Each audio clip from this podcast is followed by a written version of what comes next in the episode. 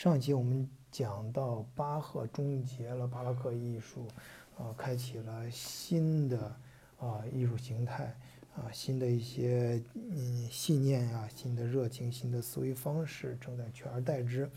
啊，那么呃我在前面也提到过一个逻辑啊，就是也也是有一本书啊，大家我相信很多听友都读过啊，就是《细菌、枪炮和钢铁》。里面提到一个逻辑啊，就是在我们生活的这个地球上，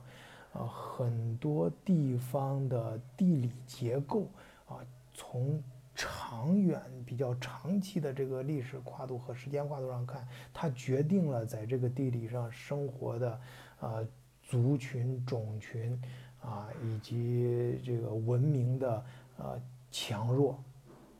啊，里面提到，比如说为什么？那么，呃，就是哥伦布发现新大陆的时候，啊，欧洲去的人啊，只有嗯几千个，甚至几百个，却能够呃战胜当地的土著十上万、十上十万、数百万的土著这些士兵呢？啊，当然其中有很多是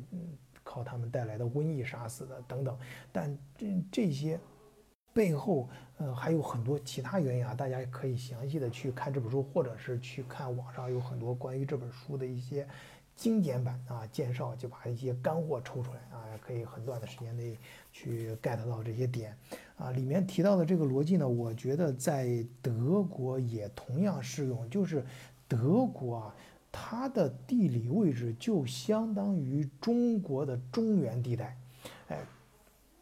就是用哈佛大学历史学教授啊，史蒂芬·奥兹门特的话来说，直到十八世纪中叶，具体的说，直到一七六三年，说德语的地方还是欧洲任人践踏之地。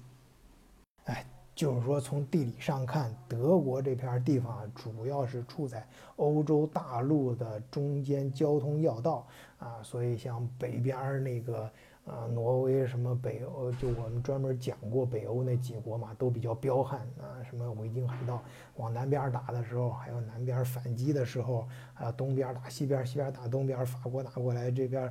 东欧这边俄俄罗斯毛子这边干过去的时候，那中间。都会在德国这片土地上踏来见去，那这是打仗的时候。大家有没有想过，那不打仗的时候？如果不打仗的时候，那这可就是通商要道了。哎，所以啊，呃，提到德国，大家可能脑子里面第一意识可能会反映出来军国主义什么主义。其实我跟你说，德国。你说到德国，你要是说是德国古代这个往前倒啊，这个基因呢，它最重的基因、最大的特色是什么呢？其实是通商主义，是商业方面的基因。你要知道，在它这个欧洲这个大陆里面啊，它这个欧洲这个欧洲视野的这个国际贸易里面，它是一个经商要道啊，啊，那。它的这个所在的地理环境，那自然给它带来了不菲的经济利益啊！你要知道，你比如说在十九世呃不十六世纪的时候啊，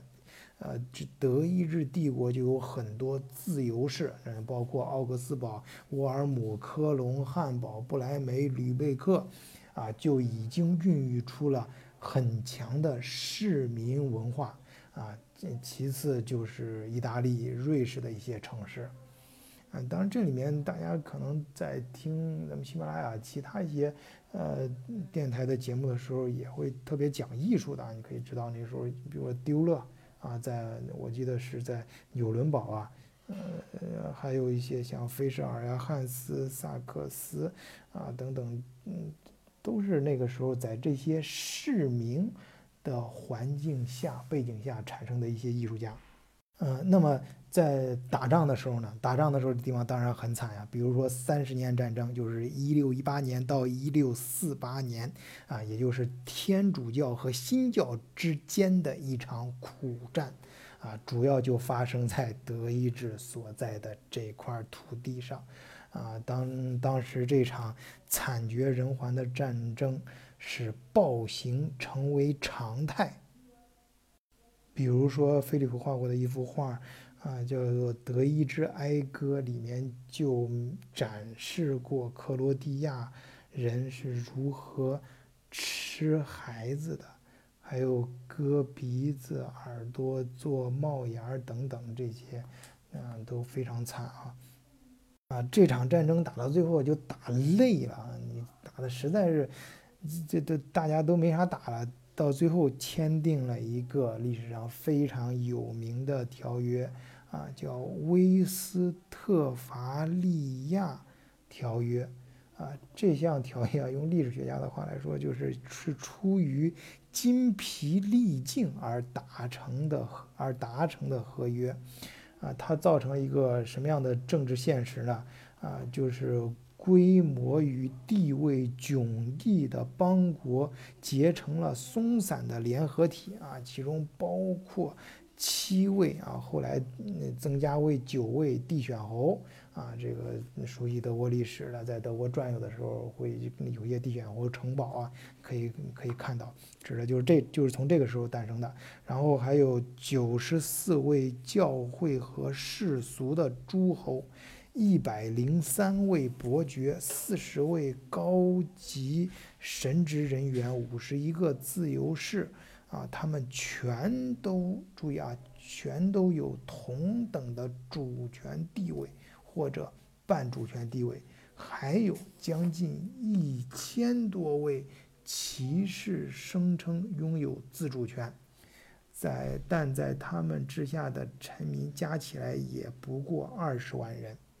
你可以想象。这个造成这个条约就是这个现状背后的逻辑啊，那那大家就是现在这个逻辑其实一点都不难懂，就周围的这些强国，欧洲周围的，你像那边老毛子，还有这边法国、西班牙，然后那边意大利南边这些，还有北欧的这几个强国，他们肯定呃德德国的土地上当时维系这种啊，这是松散呀，一个是松散，再一个大家都。呃，具有平等地位都很弱小，那那没有人就是在欧洲中间这片土地上不会有形成一个强大的国家对周围这些国家造成威胁啊。那么呃，是不是就意味着他们可以高枕无忧了呢？哎，嘿，这个历史啊，往往就是这样可笑。哎，上帝喜欢跟人开玩笑，呃，那恰恰是这样一个是一个局面，造就了啊，使其中有一个国家啊或者一个邦国有了出头之日，这个国家就是是就是后来的普鲁士。哎，好，那么下一期我们再给大家讲这普鲁士是怎么出头的啊？怎么在这种乱局当中，或者利用了这种乱局成长起来的？